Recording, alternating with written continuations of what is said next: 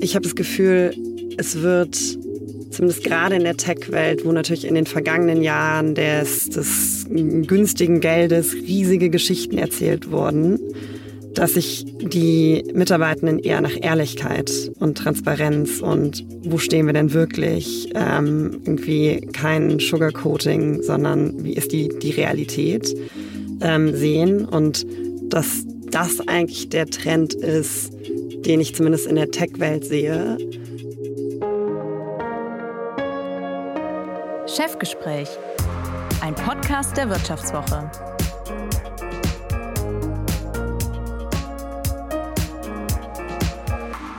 Mein heutiger Gast im Chefgespräch hat zu Beginn ihrer Karriere etwas erlebt, was viele erleben. Aber sie hat daraus ganz andere Konsequenzen gezogen als die meisten Menschen. In mehreren Unternehmen fehlte ihr schlichtweg die Perspektive. Sie hatte den Eindruck, dass die Art und Weise, wie sie sich selbst, aber auch wie die Firma sich als Ganzes weiterentwickeln kann, eher Zufall war. Und so hat sie vor sieben Jahren gemeinsam mit Kachetan von Amannsberg ein Startup gegründet, das eben dies ändern will. Liebsam mit inzwischen 170 Mitarbeitern. Die Plattform, die das Unternehmen anbietet, unterstützt sowohl die Teammitglieder in ihrem beruflichen Werdegang als auch die Führungskräfte, und zwar dabei, eine gute Unternehmenskultur zu schaffen. Und diese Plattform ist derzeit bei mehr als 1500 Kunden in Europa, den USA und Asien im Einsatz, etwa bei Spotify oder Mercedes-Benz, aber durchaus auch bei dem ein oder anderen deutschen Mittelständler. Und so soll es in den nächsten etwa 45 Minuten darum gehen, was Menschen denn nun glücklich macht im Job und warum ausgerechnet künstliche Intelligenz dazu einen Beitrag leisten kann. Ich will natürlich von ihr wissen, wie sie ihr Glück in der Startup-Szene gefunden hat und ob sie es wirklich immer schafft, ihrem Anspruch an sich selbst gerecht zu werden, ihrem Team den Raum zum Wachsen zu geben. Und Cliffhanger, wir lüften das Geheimnis, was denn nun wirklich los war bei OpenAI. Und damit herzlich willkommen, Jenny von Podewils. Vielen Dank, dass ich heute dabei sein kann. Jenny, wir haben uns schon vor ein paar Jahren kennengelernt und deswegen bin ich ganz besonders gespannt, was seitdem bei euch passiert ist. Und du bist, jüngste Entwicklung, im vergangenen Jahr mit deiner Familie nach New York gezogen, von wo aus du uns jetzt auch zugeschaltet bist, um das dortige Büro von Liebsam aufzubauen. Der größte Teil eures Teams aber und auch dein Mitgründer und Co-CEO, Kajetan von Amannsberg, der arbeitet ja nach wie vor noch in Berlin. Hand aufs Herz, wie erschöpft bist du von all den Zoom-Meetings und Team-Calls? Ja, gute Frage. Ähm also ich merke, wie sehr ich In-Person ähm, äh, Meetings und Workshops genieße. Ähm, und das ist natürlich sehr viel schwieriger, wenn man über zwei Kontinente verteilt ähm, arbeitet. Und da gibt's dann immer letztlich den Trade-off, fliege ich jetzt rüber, um ähm, in Persona dabei sein zu können. Und das macht für bestimmte Formate, mache ich das durchaus auch, gerade wenn es um Strategie-Sessions geht oder ähm, größere Entscheidungen an, anstehen. Und ansonsten, ja, inzwischen bin ich in der, der Zoom-Welt angekommen und versuche das äh, zu durchmischen, auch mal ein äh, Meeting oder ein One-on-One Joe Fix ähm, als Walking-Meeting zu machen, um dann so ein bisschen den Ausgleich zu haben zwischen dem ganzen Zoom-Marathon und ähm, mal in Persona-Workshops und dann irgendwie das, das, das, das Walking-Meeting zwischendurch. Hm. Ich verstehe, ich erkenne mich da auch gerade so ein bisschen wieder, allerdings in den vergangenen Jahren, der Zeit äh, der Corona-Pandemie. Und inzwischen muss ich sagen, bin ich wirklich eine ganze Weile schon jeden Tag wieder im Büro und genieße es regelrecht, wie du eben auch beschrieben hast, die Leute wieder ganz zufällig in der Kaffeeküche zu treffen und merke auch, dass es mir deutlich leichter fällt, dann eben ein Gespür dafür zu bekommen, wem es gerade wie geht. Wie schaffst du das? Wie gelingt dir die hohe Kunst der Führung auf Distanz? Oder wann mhm. gelingt sie dir auch mal nicht?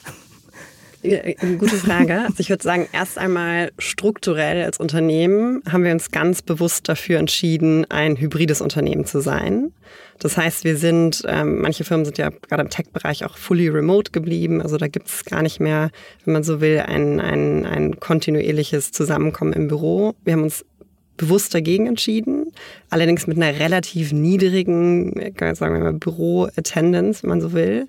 Und zwar sind die Leute bei uns im New Yorker Büro zwei Tage pro Woche ähm, im Büro und in, im deutschen Team ähm, oder sind, ist es eine Woche pro Monat, weil manche Leute eben innerhalb Deutschlands umgezogen sind, also so Teilremote, wenn man, wenn man so möchte. Und ich glaube, dieses im Büro zusammen Zeit verbringen ist extrem wichtig für Vertrauen, für ähm, psychologische Sicherheit, was ja auch eine Basis dafür ist, letztlich so das Kapital, was man aufbaut, um als Unternehmen auch innovativ zu sein, um Konflikte zu lösen. Also da sind wir einfach strukturell sehr bewusst, so dass wir Anlässe schaffen, zusammenzukommen. Und wir haben jetzt zum Beispiel im ähm, Ende August hatten wir ein, ein praktisch Company Offsite mit dem gesamten Team. Da haben wir auch alle aus Amerika eingeflogen, wo wir dann wirklich ähm, drei Tage am Stück gemeinsam verbracht haben mit wenig strukturierter Agenda, um einfach diese, diese Verbindungen und diesen, diese persönlichen Beziehungen aufzubauen. Also das ist für mich strukturell eine extrem wichtige Grundlage. Und ich merke es in meiner praktisch meiner Interaktion mit meinen direkten Mitarbeitern, auch sehr, sehr stark, dass wir eine gute Mischung brauchen aus Zeit, die wir zusammen verbringen, durch In-Persona-Workshops, ähm, durch äh, einfach auch mal ein Mittagessen gemeinsam und dass das dann die Grundlage dafür ist, dass diese praktisch digitale Zusammenarbeit dann ähm, auch gut für uns funktioniert. Hm. Und merkst du, dass, du hast gerade das Stichwort Vertrauen ähm, aufbauen genannt, eben so ein, so ein Gefühl füreinander zu bekommen. Merkst du, dass es in Krisenzeiten in denen wir zweifelsohne stecken, also sprich in Zeiten, in denen den Menschen jenseits des Joballtags auch noch viel anderes auf der Seele lastet, dass das noch schwerer geworden ist und damit die Notwendigkeit zusammenzukommen noch höher? Ja, auf, auf alle Fälle. Ähm, auf alle Fälle, das äh, sehe ich genauso, wie du es beschreibst. Also ähm, vor allen Dingen die, die direkten Interaktionen habe ich ja mit meinen direkten Mitarbeitern. Dann mache ich so Skip-Levels, also einmal im Monat habe ich auch einen Drew-Fix mit jedem der, der, der direkten Reports, meiner direkten Reports. Und da habe ich ja praktisch immer einen beschränkten Kreis von Personen, mit denen ich direkte ähm, Drew-Fixe Meetings, Calls habe. Und darüber hinaus die Stimmung zu merken, ähm, wie geht's Menschen, ähm, oder auch einfach die Möglichkeit zu haben, dass man eben schnell an der Kaffeemaschine miteinander spricht, ähm, wo ja vielleicht manchmal auch die, ähm, die Barriere, den Gründer anzuschreiben, ähm, auch wenn wir das selber nicht so wahrnehmen als Gründer, wir denken immer, Mensch, ist doch total einfach irgendwie, wir haben auch so Coffee-Chat-Slots in unserem Kalender drin, jeder kann uns ansprechen. Und gleichzeitig ist die Barriere, glaube ich, im Digitalen doch immer sehr viel höher, als wenn man einfach mhm. sich im Büro begegnet, einfach mal schnell miteinander sprechen kann. Und man kriegt ich kriege ein ganz anderes Gefühl dafür, wie, wie die Stimmung ist, wo vielleicht die Stimmung in welchen Teams gerade nicht so gut ist. Und das ist total wichtig und wertvoll, um darauf reagieren zu können und die Leute angemessen zu unterstützen. Also ja, total wichtig, gerade in Krisenzeiten. Mhm. Und das fand ich gerade ganz spannend, was du gesagt hast, äh, dass du ähm, doch auch irgendwie äh, überrascht warst, dass die Hürde dann eben die Gründer oder die CEOs anzusprechen, ähm, eben doch nicht jeder überspringt. Hast du da im Laufe der Zeit, in der ihr gewachsen seid, auch erlebt, dass das tatsächlich, dass diese, ja, ähm, ich sage jetzt mal, dieser Respekt in der Belegschaft äh, zugenommen hat, äh, je größer ihr wurdet? Ja, ähm, auf alle Fälle. Ich meine, das ist natürlich leider dann doch eine Funktion der Größe des Unternehmens. Also ich würde sagen, weil ich mit bei zehn Leuten, da spricht man gefühlt sowieso mit jedem jeden Tag. Da waren wir auch noch in einer relativ viel, als wir so klein waren, in einer noch, noch stärkeren, sagen wir mal, office-zentrischen ähm, Struktur unterwegs und dann aber auch noch mit 30, 50, 80 Mitarbeitern, würde ich sagen, es ist auch noch so, dass man sehr viel praktisch näher und enger ist. Und dann würde ich sagen, ab so 80 plus mhm. ist wahrscheinlich leider so ein bisschen die Schwelle erreicht, wo ähm, die Distanz vielleicht, auch wenn wir es eben versuchen, zu vermeiden durch so Formate wie unsere Coffee Chat Open Hours, wo jeder eben auch einen Termin bei uns buchen kann, bei uns beiden Gründern und Co-CEOs, dass dennoch einfach die ähm, die Distanz wahrscheinlich immer in der Organisation ein bisschen größer sein wird, weil man einfach weniger natürliche Kontaktpunkte hat, weil es mehr Hierarchieebenen gibt, weil man nicht mehr alles in einem All-Hands-Meeting vielleicht besprechen kann, sondern irgendwie dass das Team als Einheit auch wichtiger wird. Ne? Vorher ist praktisch das zentrale Team vielleicht die gesamte Company gewesen und jetzt ist es auf einmal mein Marketing, mein Vertriebs, mein Customer Success Team, was als so Bezugsgröße, als mein Tribe wichtiger wird. Da gibt es ja eigentlich auch ganz spannende ähm, Organisationsforschung zu, ähm, dass das so genau diese Größe ist, 80 bis 100 Leute, mhm. wo letztlich so eine, eine Community, ein Tribe quasi aufhört zu funktionieren funktionieren und sich dann Subtribes bilden. Und das, das haben wir auch ganz, würde ich sagen, das, das merkt man auch ganz, ganz stark. Wir versuchen dem entgegenzuwirken, aber mhm. dennoch äh, lässt sich das, glaube ich, gar nicht komplett vermeiden. Mhm. Wie versucht ihr das? Genau mit so unter praktisch Formaten, wie ich sie gerade ähm, benannt habe. Also einerseits haben wir immer zweiwöchentlich ähm, ein All-Hands-Meeting, wo wir äh, immer ein Founder-Update machen, also ein Gründer-Update, mhm. wo unterschiedliche Bereiche aus der Organisation vorstellen, woran sie arbeiten, ihre Ergebnisse, wo wir sehr viel auch Produkterneuerung ähm, im Vordergrund stehen, dass alle wissen, was, was praktisch unser, was sich an unserem Produkt weiter verändert hat, ähm, weil es ja immer weitergebaut wird, wenn man so möchte. Und dann sind es Formate wie eben genau das, was ich gesagt habe. Wir haben diese, diese Coffee Chat Hours, wo praktisch jeder in unseren Kalender einfach einen Coffee Chat auch ohne klare Agenda ähm, letztlich reinbuchen kann. Ähm, ich mache eben meine Skip Levels, also mit den, mit den Direct Reports, meine Direct Reports, praktisch zum, also eine Hierarchieebene überspringen, mhm. monatlichen Check-in. Und das sind so verschiedene Formate, wie man natürlich versucht, zusammen zu, zu praktisch die Organisation zusammenzuhalten, mal in ein Teammeeting reinzugehen, eben sehr viel im Office präsent zu sein, ähm, um einfach mit unterschiedlichen Menschen zu sprechen. Unser Offsite, unsere praktisch sozialen Aktivitäten sind natürlich auch immer eine Möglichkeit, unterschiedliche Leute nochmal in einem sehr entspannten Kontext auch, auch, auch sich zu unterhalten. Also das sind so verschiedene strukturelle Faktoren, die darauf einzahlen, eben dieses Vertrauen zu erhalten und diese Distanz so, so gering wie möglich zu halten. Mhm. Wir haben ja erlebt und äh, offenbar seid ihr so der, der Prototyp dieser ähm, äh, durch Corona durchgeschüttelten Arbeitswelt. Wir haben ja eben erlebt, dass den Menschen die Flexibilität, die sie durch ähm, das äh, Homeoffice dazu gewonnen haben oder die Möglichkeit von zu Hause aus zu arbeiten, enorm wichtig geworden ist. Sie können länger schlafen, sie verlieren weniger Nerven in Stau oder S-Bahn äh, morgens, sie können die Mittagspause vielleicht mit der Familie machen und zugleich sehen wir aber auch, dass die Grenzen immer mehr verschwimmen und das, da gibt es jetzt auch immer mehr Forschung zu, auch den Stresspegel erhöht. Wie schwer fällt es dir für dich persönlich, diese Grenze zu ziehen? Hast du da bestimmte Rituale, Dinge, auf die du achtest? Ich glaube, es sind im Endeffekt ja immer wenn man so will, Zielkonflikte. Also ich glaube, wir haben ja manchmal gefühlt heutzutage die Anspruchshaltung, dass man alles gleichzeitig haben kann. Und ich glaube, die mhm. Realität ist ja, das, das geht halt nicht. Und ähm, also für mich ist es, ähm, ich sehe, ich glaube, der Wert liegt in darin, letztlich die verschiedenen Möglichkeiten ähm, bestmöglich zu ver verknüpfen und einfach die Zielkonflikte sehr bewusst zu adressieren und zu überlegen, wie man damit umgeht. Also beispielsweise Flexibilität, glaube ich, ist total wichtig. Und ich bin auch Mutter. Das heißt, ich, äh, für mich ist, ist es auch wertvoll, zwei Tage pro Woche beispielsweise nicht ins Büro zu gehen, damit ich nicht die, die Wegezeiten habe und dann einfach praktisch vom Schreibtisch zu meiner Familie direkt äh, gehen kann. Also da schätze ich die Flexibilität. Gleichzeitig schätze ich aber eben auch die Verbindung im Büro und ähm, deshalb habe ich dann zwei, drei Tage, in denen ich ins Büro gehe. Und ich glaube, das ist eben etwas, wo wir auch genau eben als ein Unternehmen gesagt haben, wir schätzen beides, die Flexibilität und die Verbindung zwischen den Menschen. Und deshalb sind wir eben sehr bewusst ein hybrides Unternehmen. Und ähm, das mag nicht allen gefallen. Vielleicht gibt es auch Menschen, die wollen nur remote arbeiten, aber da sind wir einfach nicht das richtige Unternehmen für diese Menschen, ähm, weil wir eben bewusst praktisch in diesem Zielkonflikt die, diese Variante gewählt haben. Also da ist, glaube ich, eine Klarheit besonders wichtig. Und ähm, für mich persönlich ähm, ist praktisch, ist es ist mein Weg quasi das oder mein, meine, meine Zeit oder mein, meinen Tag ähm, zu strukturieren dass ich im Endeffekt mir jeden Morgen oder am Vorabend Zeit nehme, wirklich sehr bewusst zu überlegen, was möchte ich machen, was möchte ich erreichen, was sind meine Top Goals, meine, meine wichtigsten Ziele für die Woche, wie bringe ich die unter, ähm, welche Meetings möchte ich in Persona machen, wo möchte ich aber auch Zeit haben, ähm, wirklich mal in Ruhe an etwas zu arbeiten, wie bekomme ich das letztlich in meinem Kalender un unter, wo möchte ich praktisch die, die, die den Raum zu Hause vielleicht nutzen, weil ich da mehr Ruhe habe, versus welche Begegnung, welche Verbindung möchte ich im Büro ähm, haben. Also da einfach sehr bewusst dementsprechend meinen Tag zu strukturieren. Und ähm, ja, ich meine, das ähm, Always On ist natürlich ähm, durchaus eine Herausforderung.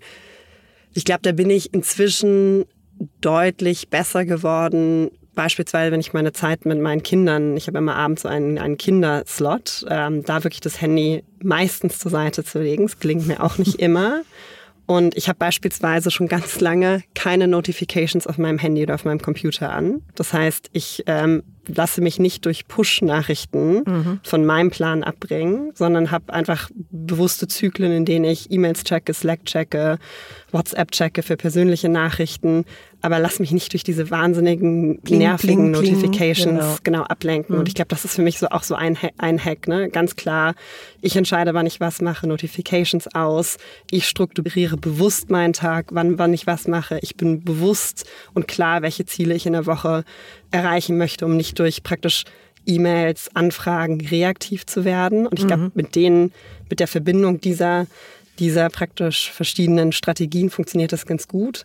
Und gleichzeitig ist es natürlich auch wichtig, als Unternehmen ähm, seine Mitarbeiter zu unterstützen, auch derartige Strategien zu finden, zu entwickeln, mhm. zu erlernen.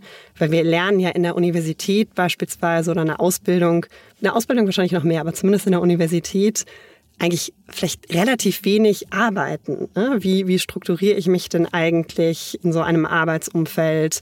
Und da ist es so, dass wir im Endeffekt auch ein, ein, ein, Training machen für, für neue Mitarbeiter, dass wir auch Produktivitätshacks auch für gestandene Mitarbeiter immer wieder ähm, ähm, durch eine Mitarbeiterin, die da sehr, sehr viel Energie für hat, immer wieder auch mal zu trainieren, dass wir unsere Tool-Stack so aufgesetzt haben, dass wir Empfehlungen geben, Mensch, auf Slack beispielsweise, wie richte ich mir denn Sektionen ein, wie mute ich Channel, also dass man praktisch systematisch versucht, mhm. praktisch diesen Fokus in der Arbeit zu erhöhen und letztlich den Noise, die Störungen letztlich zu reduzieren. Also das ist aber, finde ich, eine Verantwortung des Unternehmens, da zu investieren, seine Mitarbeiter zu unterstützen oder die Mitarbeiterinnen, dies, dies gut ähm, zu erlernen. Nach einer kurzen Unterbrechung geht es gleich weiter. Bleiben Sie dran. Soll ich jetzt Haus oder Wohnung kaufen? Wie sparen Erben Steuern? Bei solchen Fragen kann eine professionelle Zweitmeinung helfen. Die gibt es jetzt mit dem neuen Vivo Coach Newsletter. Er liefert jede Woche Antworten auf Fragen zu Geldanlage, Vorsorge, Steuern, Recht und Karriere. Und Sie können selbst Fragen stellen. Die Antworten geben unabhängige Expertinnen und Experten. Abonnieren Sie den kostenlosen Newsletter jetzt unter vivo.de slash newsletter slash coach. Vivo Coach. Wissen, das sich auszahlt. Hm. Das war tatsächlich so eine Frage, die ähm, bei mir im Hinterkopf äh, jetzt war. Das ist ja irgendwie auch so ein, so ein Balanceakt. Ne? So einerseits hast du jetzt davon gesprochen, das sollte das Unternehmen eben durchaus ähm, auch Unterstützung anbieten. Denn einerseits, äh, klar, wollt ihr eure Belegschaft ähm, vor diesem Verschwimmen der Grenzen schützen, aber andererseits, wie kann das gelingen, ohne eben ähm, die einzelnen Kollegen, Kolleginnen auch zu bevormunden? Hm.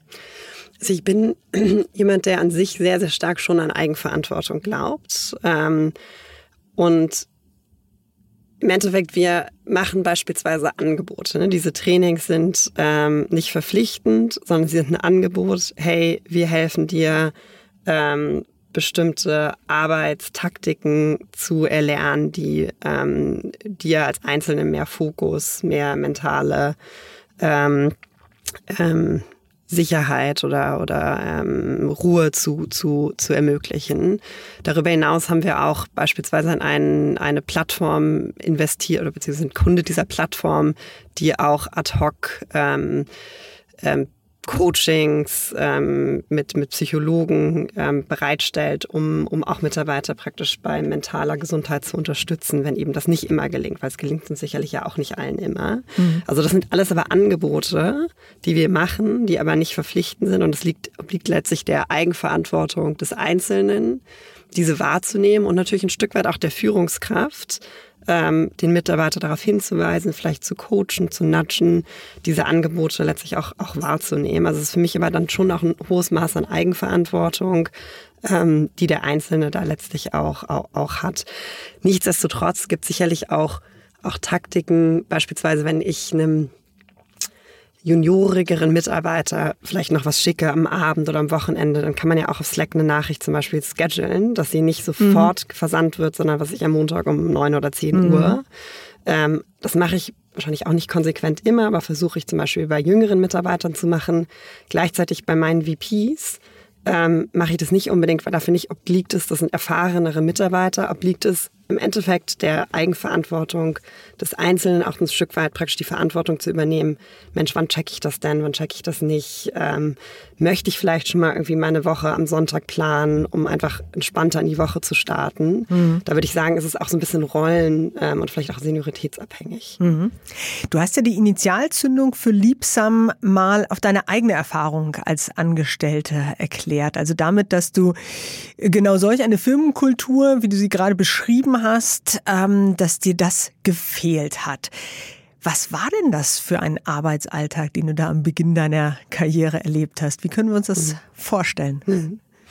Also einerseits muss ich sagen, die Unternehmen, für die ich gearbeitet habe, waren, waren großartig. Also ich habe ähm, bereue keine dieser Zeiten, habe da wahnsinnig viel gelernt. Mhm.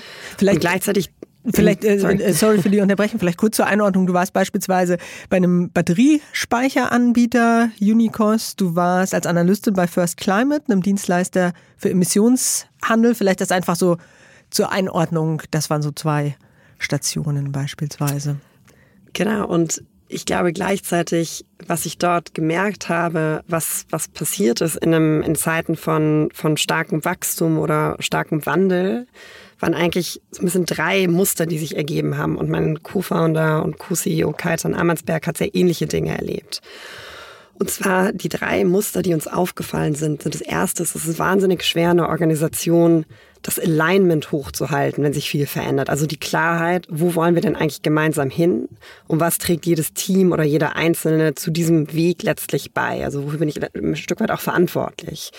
Dieses Alignment hochzuhalten und zu skalieren in einer sich immer schneller drehenden und verändernden Welt, ist extrem schwierig und gleichzeitig wahnsinnig wichtig und wertvoll dafür, dass der praktisch Einzelne einerseits weiß, woran er arbeitet oder wofür er arbeitet und gleichzeitig aber auch wirklich alle in die richtige, in die gleiche Richtung im Gleichschritt vorangehen, nur weil dann sind wir als Unternehmen ja letztlich auch erfolgreicher.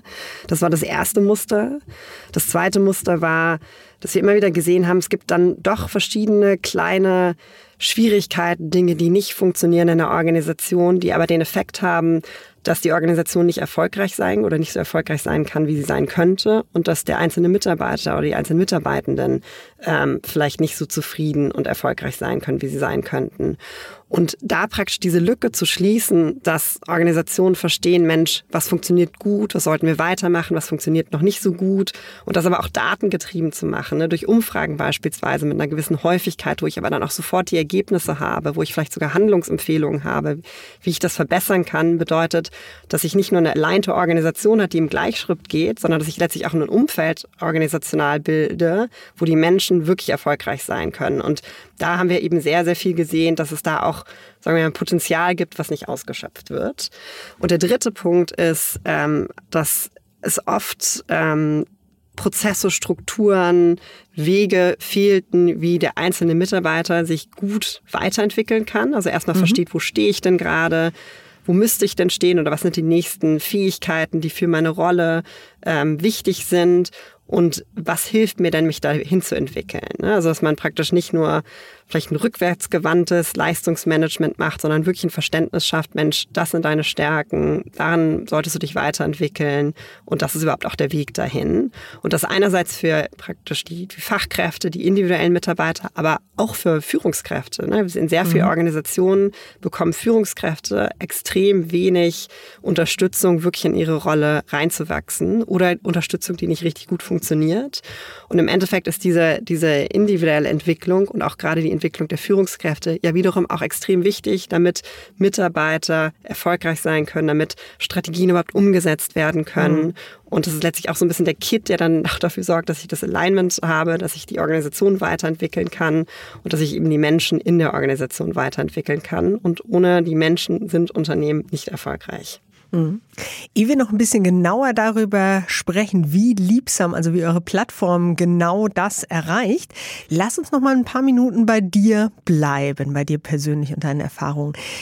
Denn die wenigsten sagen ja, ah, das läuft hier nicht im Büro zu Beginn ihrer Karriere, dann gründe ich mal ein Unternehmen, um das zu verbessern.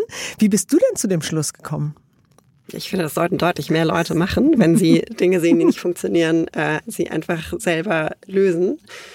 Ähm, wie, wie ich dazu gekommen bin. Also für mich war es immer wichtig, in Unternehmen oder an Produkten zu arbeiten, wo ich so an den, den, den Wert des, des Ganzen geglaubt habe. Deshalb war ich damals bei dem ähm, Batteriespeicher, Softwareunternehmen. Ähm, Deshalb war ich in diesem ähm, Emissionszertifikate-Unternehmen. Deshalb war ich auch Medienunternehmen eine Zeit lang ähm, und habe einfach mir immer praktisch Produkte und Organisationen ausgesucht, wo die mich, die mich intrinsisch motiviert haben. Das war für mhm. mich immer so ein wichtiger, wichtiger Treiber. Und ähm, dann habe ich schon immer früh gemerkt, dass ich eigentlich sehr, sehr ungeduldig bin und einfach Dinge gerne machen möchte.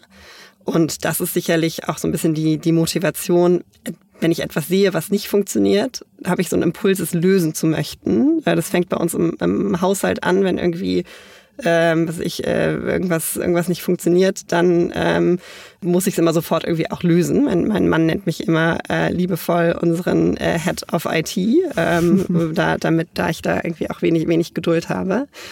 Und gleichzeitig natürlich auch ähm, ein sehr, sehr starker Drang, der einen zum Unternehmertum auch, auch an, anhält. Ähm, letztlich, letztlich Probleme, die man in der Welt sieht, einfach selber anzugehen und bessere Lösungen zu finden. Und ich glaube, ich hatte, das ist vielleicht so der dritte Punkt, immer mehr Angst davor, etwas nicht zu tun und es zu bereuen, als Angst davor zu scheitern was sicherlich ähm, auch so der, der, der Faktor ist, ähm, warum, warum ich da jetzt nicht so lange mit gehadert habe. Ähm, ich hatte auch davor schon mal überlegt, ähm, in eine andere Richtung Unternehmen zu gründen. Aber das war jetzt wirklich so, dass das große, große Problem oder, oder Herausforderung oder Thema People Enablement, wo ich so dachte, boah, das ist, äh, wenn wir das jetzt in der nächsten Dekade gelöst bekommen, dann war das doch echt eine, eine tolle Sache. Hm. Bist du ein mutiger Mensch? eine gute Frage. Ähm, wahrscheinlich ja. Und woher bringst du diesen Mut mit? Also haben, keine Ahnung, haben deine Eltern dich immer allein auf Bäume klettern lassen, um mal hier so küchenpsychologische Erklärungsmuster anzubieten? Oder gab es irgendwie prägende Momente in deinem Werdegang, mhm. Vorbilder vielleicht auch? Ich glaube, der Antrieb hinter meinem Mut, ähm, auch wenn ich es bisher wahrscheinlich nie so benannt hätte, ist eigentlich ein extrem hoher Lerndurst, wenn man so will. Das heißt, ich möchte mhm. eigentlich immer wieder neue Dinge ausprobieren, mich selber testen, etwas lernen, ähm, etwas Neues machen ähm, und das ähm, ist eigentlich ja nur dann möglich, wenn man sich diesen Situationen aussetzt und mutig ist. Und ich würde sagen, der, der, der Treiber hinter meinem, hinter meinem Mut ist, ist ja, Lerngierigkeit. Mhm. Und du hast äh, ja dann eben mit einem Co-Gründer gemeinsam, als du habt ihr gegründet, ihr kanntet euch aus dem Studium in Mannheim und St. Gallen. Wusstest du gleich, dass du im Team gründest und mit wem? Oder wie war die Anbahnungsphase? Genau, ähm, genau. Keintan und ich kannten uns ursprünglich über die Studienstiftung. Wir haben nie zusammen studiert, aber haben uns praktisch ah, während unserer mhm. Studiengänge kennengelernt. Und ähm, für mich ja, war schon klar, dass ich ähm, gemeinsam gründen möchte, weil man sich ja, ich glaube, im Zusammenspiel von Ideen, im Hin- und Herwerfen von Ideen. Wir sind auch sehr gut darin, unsere Ideen gegenseitig zu challengen, zu hinterfragen ähm, und sind dadurch, glaube ich, immer wieder zu, ähm, zu den besten Ergebnissen gekommen. Und dieses praktisch Ideen-Ping-Pong, die Lücken in den Ideen zu finden, praktisch, ähm, das ist, glaube ich, was, was uns extrem stark gemacht hat. Und gleichzeitig haben wir eben auch ähm, Fähigkeiten, die sich sehr gut ergänzen und gleichzeitig aber auch gemeinsame Werte. Und das war ein extrem wertvoller Mix und für mich war, war damals ähm, klar, wir haben beide eben diese, dieses, ähm, diese Leidenschaft für dieses Thema ähm, gehabt. Wir haben beide im Tech-Ökosystem in Berlin gearbeitet, immer wieder Ideen hin und her gespielt, ähm, in diesem Themenfeld, ähm, hatten auch unterschiedliche Ideen damals, wo, wir starten, also was das erste Produkt sein könnte. Und ähm, das war, ist eine extrem starke ähm, Co-Gründer, ähm, Beziehung. Und ich glaube, wir wären nicht da, wo wir heute sind, wenn wir uns nicht so gut ergänzen würden und ähm, aber auch gleichzeitig so stark immer wieder auch challengen würden und dadurch einfach zu einem besseren Ergebnis kommen. Mhm. Und es ist, es ist ja auch im Endeffekt ein Stück weit einsam an der Spitze. Ne? Also auch jetzt in dieser mhm. Co-CEO-Beziehung ist es total wertvoll, bestimmte Dinge nochmal auf Augenhöhe ähm, diskutieren zu können, ähm, sich gegenseitig den Rücken frei halten zu können. Also es hat, ähm, würde ich sagen, stark gestartet, aber ist auch bis heute extrem wertvoll, wertvoll und dafür bin ich sehr, sehr dankbar. Und ehe wir, zweiter Cliffhanger dann eben über diese Plattform und was sie möglich macht, äh, sprechen, würde ich ganz gern eine kleine Lockerungsübung so auf der Halbzeit mit dir machen, um deinen Arbeitsalltag, deine Arbeitseinstellung noch etwas genauer auszuloten. Ich beginne jeweils einen Satz und du führst ihn zu Ende, kurz, knapp und natürlich ehrlich. Ein typischer Arbeitstag beginnt bei mir damit, dass ich, seit ich in New York bin, oft als erstes in irgendwelchen Calls bin. Das Schönste an meinem Job ist? Die Menschen, mit denen ich zusammenarbeite. Am meisten nervt mich an meinem Job allerdings, dass ich mich doch immer wieder mal von Slack ablenken lasse. Aha, also doch. Verzichten könnte ich im Büro niemals auf Zeit ähm, in Persona mit meinen direkten Mitarbeitern. Ein guter Chef sollte auf gar keinen Fall, eine gute Chefin sollte auf gar keinen Fall bevormunden. Und kurze Zwischenfrage. Tust du es manchmal doch? Ich hoffe nicht, aber das sollte wahrscheinlich andere nicht mich fragen. Gut, dann weiter mit der Schnellfragerunde. Ein guter Chef sollte hingegen öfter mal zuhören, einen zögerlichen Investor überzeuge ich dadurch, dass Zahlen? Dar darauf stehen Investoren, keine Frage. Einen zweifelnden Kunden überzeuge ich dadurch, dass den Wert, den wir bei anderen Kunden geschaffen haben. Und einen zurückhaltenden Kollegen überzeuge ich dadurch, dass ich auch zuhöre. Und letzte Frage, ein typischer Arbeitstag endet bei mir damit, dass ich versuche alles in meine To-Do-Liste zu übertragen und einen einzigen Ort zu haben, wo alle meine To-Dos sind und äh, saubere Inbox, Slack-Nachrichten und äh, nicht so viel Chaos, was mich am nächsten Tag sonst nervt. Okay, vielen Dank dafür. Und nun lass uns doch mal schauen, ob du auch mich überzeugen kannst. Ich falle, würde ich sagen, in die Kategorie zweifelnde Kunden. Meine Erfahrung nämlich mit Tools, und jetzt lass uns über das Tool von Liebsam sprechen, zu Feedback oder zu, zu Firmenkultur ist eher problembehaftet, eher schwierig. Und mein Eindruck bei den Tools, mit denen ich da bislang zu tun hatte, war, dass die Kollegen oder Kolleginnen sich entweder gar nicht äußern oder sich nur die aus, äh, äußern, die sich mal ordentlich auskotzen wollen. Wie geht es denn besser? Genau, also vielleicht einmal zur Einordnung, was ist denn ähm, Liebsam? Was ist unser Produkt, nachdem wir schon verschiedenste Cliffhanger eingebaut haben? Also im Endeffekt ist Liebsam eine Softwareplattform, die von Unternehmen eingesetzt wird. Einige hast du ja genannt, Spotify, Mercedes, Techfirmen, große etablierte Unternehmen, Mittelständler, Agenturen und so weiter. Und im Endeffekt ist es eine modulare Plattform, in der es Module gibt für modernes Performance Management, also was man vielleicht eher dann auch, wo man Potenzial beispielsweise sehr, sehr stark einbezieht, also 360-Grad-Feedback, klassische Mitarbeitergespräche, das stark mit Kompetenzen verknüpfen kann, mit Werten verknüpfen kann, aber auch dann daraus Lernziele, Entwicklungsziele definieren kann, wo der Mitarbeiter auch angehalten wird, die nachzuhalten. Das ist so ein, ein Baustein. Der zweite Baustein, der eher auf das Thema Alignment einzahlt, sind, dass ich OKR-Systeme, also praktisch Strategie runterbrechen kann, Meeting-Management mhm. haben kann, dass es praktisch nicht nur gesetzt wird, sondern auch wirklich im, im Daily Doing, ähm, im Weekly Doing eingecheckt wird und wirklich umgesetzt wird. Dann Module für Mitarbeiterbefragungen, wo ich eben die Mitarbeiter ähm, in der Organisation anonym befragen kann, was funktioniert gut, was funktioniert nicht so gut anhand, entlang äh, bestimmter Dimensionen oder auch offener Fragen und so ein Verständnis bekomme, was ist denn in der Organisation los, worauf möchte ich reagieren, was entwickelt sich in die richtige und die falsche Richtung. Darüber hinaus aber auch so ähm, wir auch Funktionalität haben für, für Lernen, Entwicklungspfade, Onboarding. Das sind so die, die zentralen Module. Und dann gibt's noch Compensation Management ähm, und verschiedene andere Funktionalitäten. Und zu deiner Frage, im Endeffekt ist es natürlich so, die, die Software unterstützt Prozesse umzusetzen. Und ähm, wir unterstützen einerseits mit der Software, wir unterstützen aber auch mit Blaupausen, mit Tipps, wie ein guter Prozess aussieht. Das heißt, teilweise, wenn es Frustration die es ja bei vielen gibt mit Performance Management oder mit Umfrageprozessen gibt, muss man sich immer noch mal anschauen, war das denn eigentlich überhaupt ein sinnvoller Prozess, der da umgesetzt wurde? Mhm.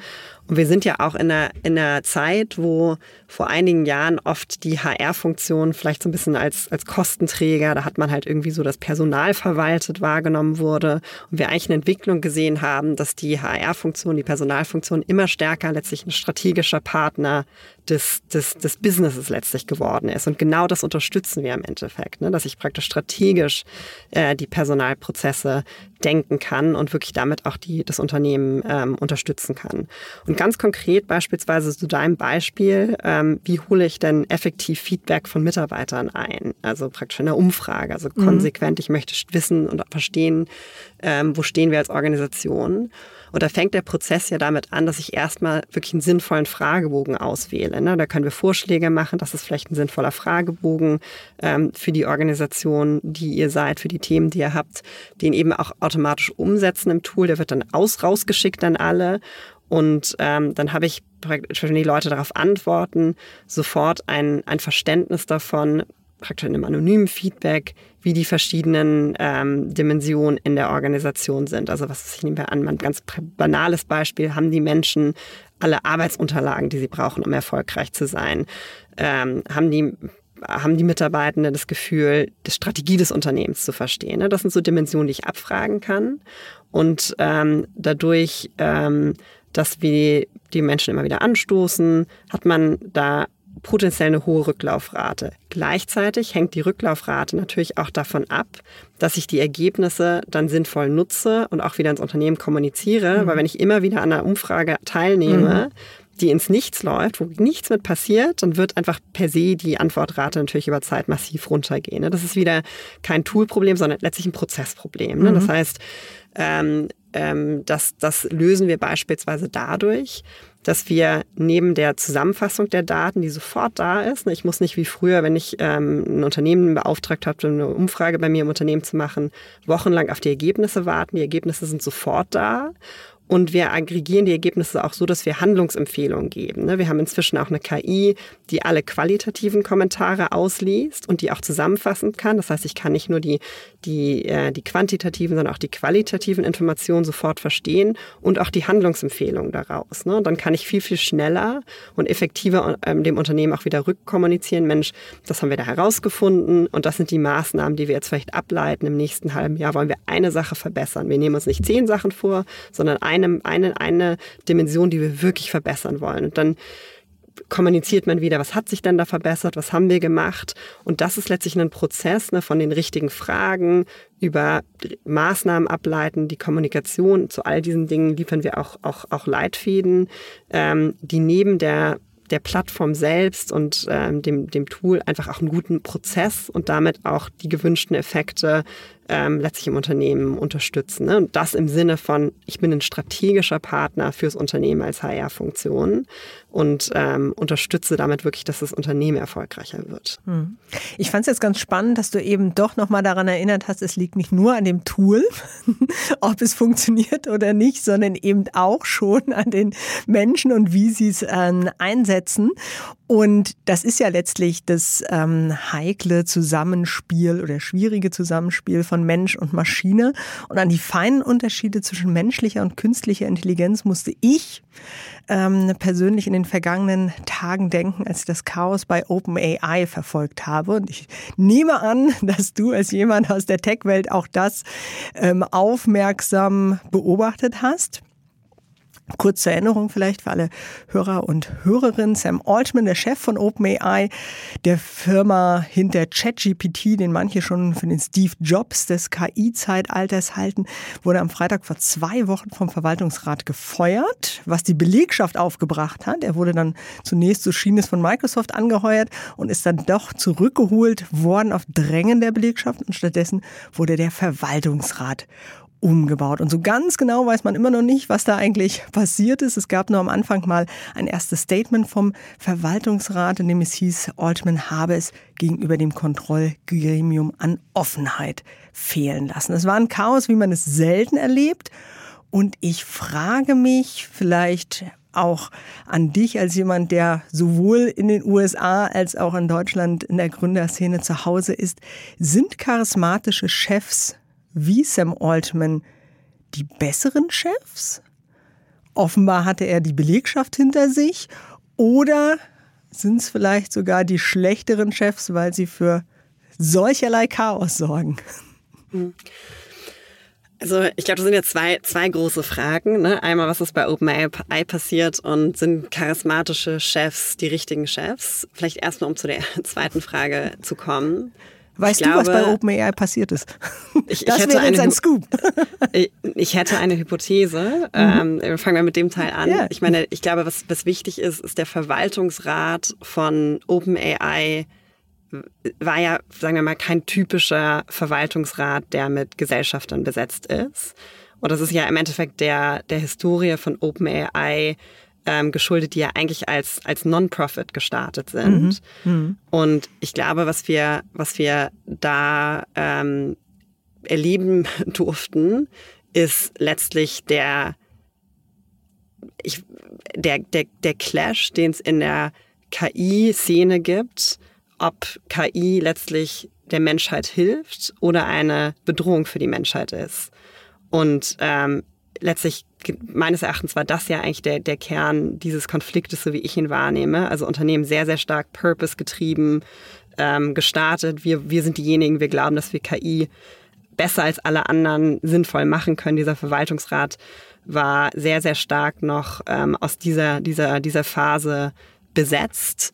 Und ähm, dann hat Sam ähm, ähm, Altman letztlich das Unternehmen ja sehr viel stärker auf einen Kommerzialisierungskurs getrieben, weil natürlich große Language-Modelle zu bauen auch extrem teuer ist. Und ähm, in einem purpose-orientierten Unternehmen gibt es natürlich immer unterschiedliche Wahrnehmungen davon, auf welchem Spektrum praktisch die Purpose noch gegeben ist oder nicht mehr gegeben ist. Sind wir noch die, die wir sein wollen? Sind wir nicht mehr die, die wir sein wollen? Und meines Erachtens ist das die sehr, sehr stark dort äh, eskaliert von einem Sam Altman, der mehr das Positive ähm, sieht und einem praktisch Verwaltungsrat, der mehr die Risiken von KI gesehen hat.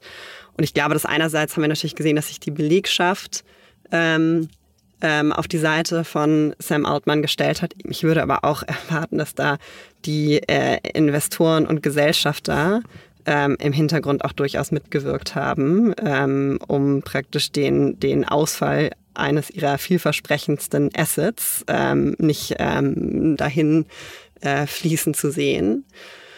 Ähm, also ich glaube, das ist so ein interessanter Konflikt, der uns noch in den nächsten Monaten und Jahren begleiten wird, ähm, wo auch wahrscheinlich niemand weiß, was richtig oder falsch ist. Ne? Also sind die diejenigen, die die, die, die Risiken sehen, nachher die, ähm, die wir hätten stärker hören sollen, oder waren das dann doch Untergangsszenarien, die, ähm, die unrealistisch waren? Also ich würde mhm. sagen, das ist, das ist für mich so ein bisschen die Essenz. Damit ist es, finde ich, auch ein besonderer, besonderer Konflikt. Kein vielleicht klassischer Aufsichtsrat gegen, gegen, gegen Geschäftsführungskonflikt. Mhm. Gut, mhm. ein Stück weit natürlich schon.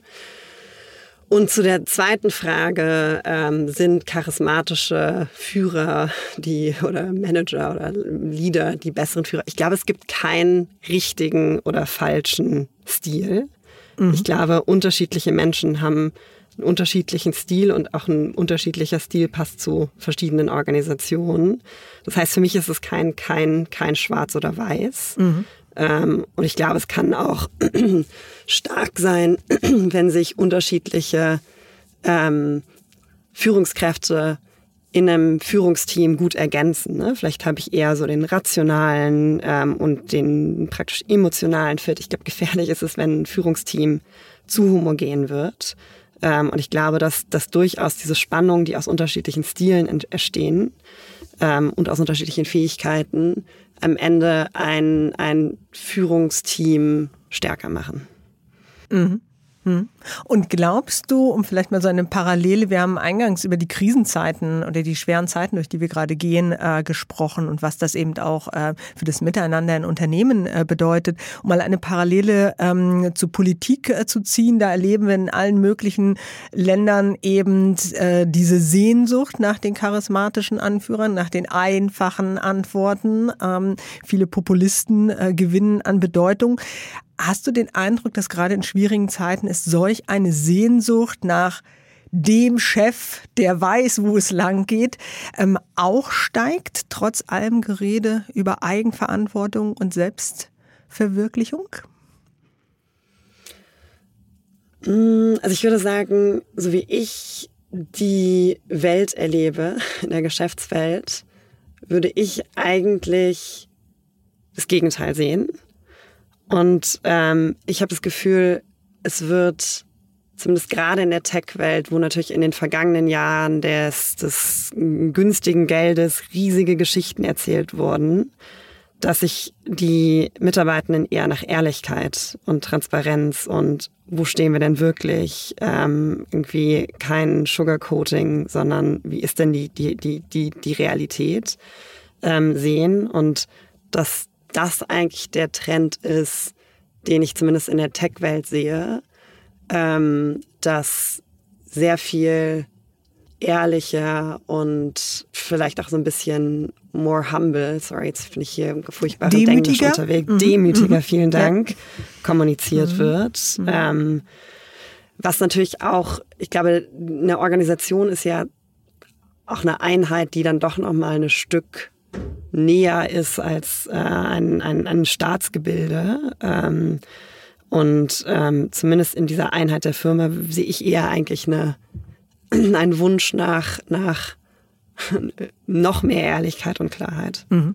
Woran machst du das äh, fest in den persönlichen Gesprächen, die du mit ja. äh, Kollegen, Bekannten, Investoren Genau. Äh, führst? Mhm bei uns, würde ich sagen, Trend bei uns im Unternehmen ähm, ähm, praktisch nicht, nicht, dass wir jetzt, ich würde sagen, nicht, dass wir in der Vergangenheit unehrlich kommuniziert haben, aber ich glaube, die Leute sind so, so, was ist denn jetzt, so teilt alles mit uns, wo stehen wir gerade, was geht im Markt, ähm, was ist im Markt los, also praktisch ein sehr, sehr hohes, ähm, hoher Wunsch nach sehr, sehr viel Klarheit und es ist ganz ähm, konsistent auch das Feedback oder die Gespräche, die ich von, mit anderen Gründern führe, auch mit Investoren. Also ich glaube, da gibt es sehr viel Wunsch nach Klarheit. Mhm. Ich frage auch deswegen nach, weil ähm, die, vielleicht war das auch das, was du als so alte Welt oder die vergangenen Jahre, wo das äh, Geld eben auch noch etwas üppiger in die Startup-Szene floss, äh, gemeint hast.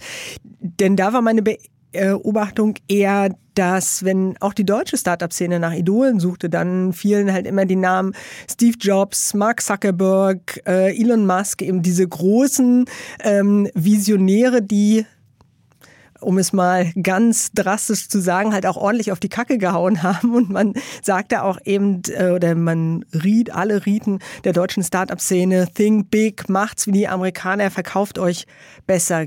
Glaubst du tatsächlich, wenn ich dich jetzt richtig deute, dass da auch so ein Bewusstseinswandel stattgefunden hat? Ich glaube, das, was du beschreibst, war halt wahrscheinlich auch, war auch das, was in den Jahren halt ähm, vor Investoren hm. auf Konferenzen wichtig war. Ne? Also ich glaube, in dem Kontext wäre ähm, wahrscheinlich Bescheidenheit, ähm, da wären einige wahrscheinlich nicht gehört worden. Mhm. Und ich glaube aber, dass damit die Tech-Szene halt so ein bisschen, also einfach da mehr Demut und an der einen oder anderen Stelle ja doch auch einige auf die Nase gefallen sind und da vielleicht eher ein, ein neuer äh, Realismus und eine neue Bescheidenheit eingesetzt hat. Ähm, die ja vielleicht auch ganz, ganz gesund ist an der Stelle. Ähm, und ja. Und damit. Und vielleicht trotzdem, noch, ja. noch ein Satz, ich glaube trotzdem, die Ambition ist ja weiter bei vielen, auch bei uns, große Firmen zu bauen, große, ähm, große Probleme zu lösen, ne? neue Technologie auf den Markt zu bringen, echte Probleme von Kunden zu lösen. Ne? Also ich würde sagen, diese Ambition ist ja weiter da. Und ähm, ähm, ja, vielleicht generiert es ja jetzt auch mehr Fokus darauf, ähm, ähm, sich, sich darauf konzentrieren mhm. zu können. Also auf die Sache statt auf den charismatischen Anführer sozusagen. Als auf das Narrativ. Ja. Mhm, das Narrativ.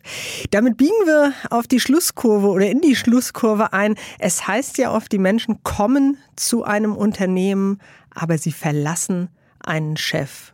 Stimmt das aus deiner Sicht?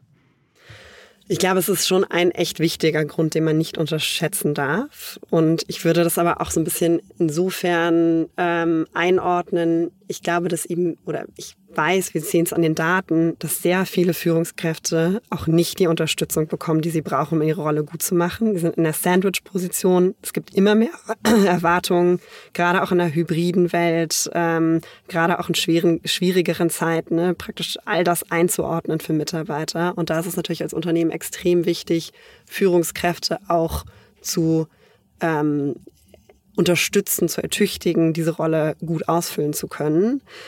Und dann ist es natürlich echt eine knackige Formulierung, die sicherlich ein wichtiger Faktor ist, aber ganz so einfach ist die Realität dann am Ende des Tages natürlich leider auch nicht. Verdammt, da sind sie wieder die Grautöne. Es gibt nicht nur schwarz und weiß, aber tatsächlich, was du eben erwähnt hast, es gibt eine ganz interessante Studie aus Großbritannien, wonach gerade einmal 20 oder 30 Prozent derjenigen, die auf eine Führungsposition kommen, darauf explizit vorbereitet werden. Also genau das, was du gerade beschrieben hast. Deswegen ganz zum Schluss eine Frage an dich. Was hättest du, wenn du es auf einen Punkt runterbrechen müsstest, gern früher gewusst, ehe du Chefin geworden bist? Was hat dich aus der Bahn geworfen, überrascht? Wo hast du manchmal im Nachhinein gedacht, ah, wenn ich mhm. das mhm. nur gewusst hätte? Also ich glaube, eine Erkenntnis, die mir jetzt gerade so als, als erste in den Kopf kommt. Ich glaube, ich habe in meiner frühen Phase als Führungskraft zu viel Zeit mit den, mit den Low-Performern verbracht. Ne? Und ich glaube, es ist ganz, ganz wichtig, Menschen zu unterstützen, erfolgreich zu werden. Und gleichzeitig nicht seine High-Performer im Team zu vergessen und auch praktisch den guten Leuten im Team, die in Anführungsstrichen vielleicht besonders einfach sind, ähm, auch den, den, den, die Unterstützung ähm, und die Aufmerksamkeit zu geben, weil praktisch das natürlich auch die Menschen sind, die, die ähm, das Team, die Organisation voranbringen. Nicht die Low-Performer komplett vergessen, das möchte ich nicht sagen, aber trotzdem auch praktisch da einen guten Ausgleich zwischen diesen zwei Punkten zu, zu ähm, oder zwischen den Zeiten zu ähm, vollziehen. Und ich glaube, das ist was, das sehe ich auch, habe ich falsch gemacht oder habe ich erst gelernt und sehe ich auch immer wieder bei jungen Führungskräften als Muster. Guter Punkt. Äh, auch da habe ich mich jetzt gerade wiederentdeckt. Hatte jetzt gerade so eine ähm, Erinnerung an einen Moment, äh, der noch gar nicht so lange zurückliegt, wo ich genau auch das gedacht habe. Und ah, hättest du mal auch die Kollegen, die immer so pflegeleicht und fleißig und engagiert sind, auch da deren Bedürfnis etwas besser im Blick behalten. Deswegen, ich werde jetzt mal äh, gleich wieder zurück in die Redaktion gehen und vielleicht das Gespräch suchen und bedanke mich, aber zunächst einmal ganz, ganz herzlich bei dir, Jenny, für die ehrlichen Antworten. Großartig. Ganz, ganz herzlichen Dank. Äh, hat total viel Spaß gemacht und ähm, ja, tausend Dank dir. Wen sollten wir unbedingt mal ins Chefgespräch einladen? Wessen Erfolgsgeheimnis sollten wir hier im Podcast lüften? Schicken Sie mir Ihren Vorschlag an chefgespräch.vivo.de. Schreiben Sie mir auch, was Ihnen gefällt und was Ihnen nicht ganz so gut gefällt. Und wenn Sie bereits rundum glücklich sind mit dem Chefgespräch, dann lassen Sie gerne eine positive Bewertung da. Und schauen Sie auch mal in die Show Notes. Für treue Hörer und Hörerinnen des Podcasts haben wir ein paar Angebote, damit Sie die Vivo digital wie auch gedruckt etwas günstiger lesen können.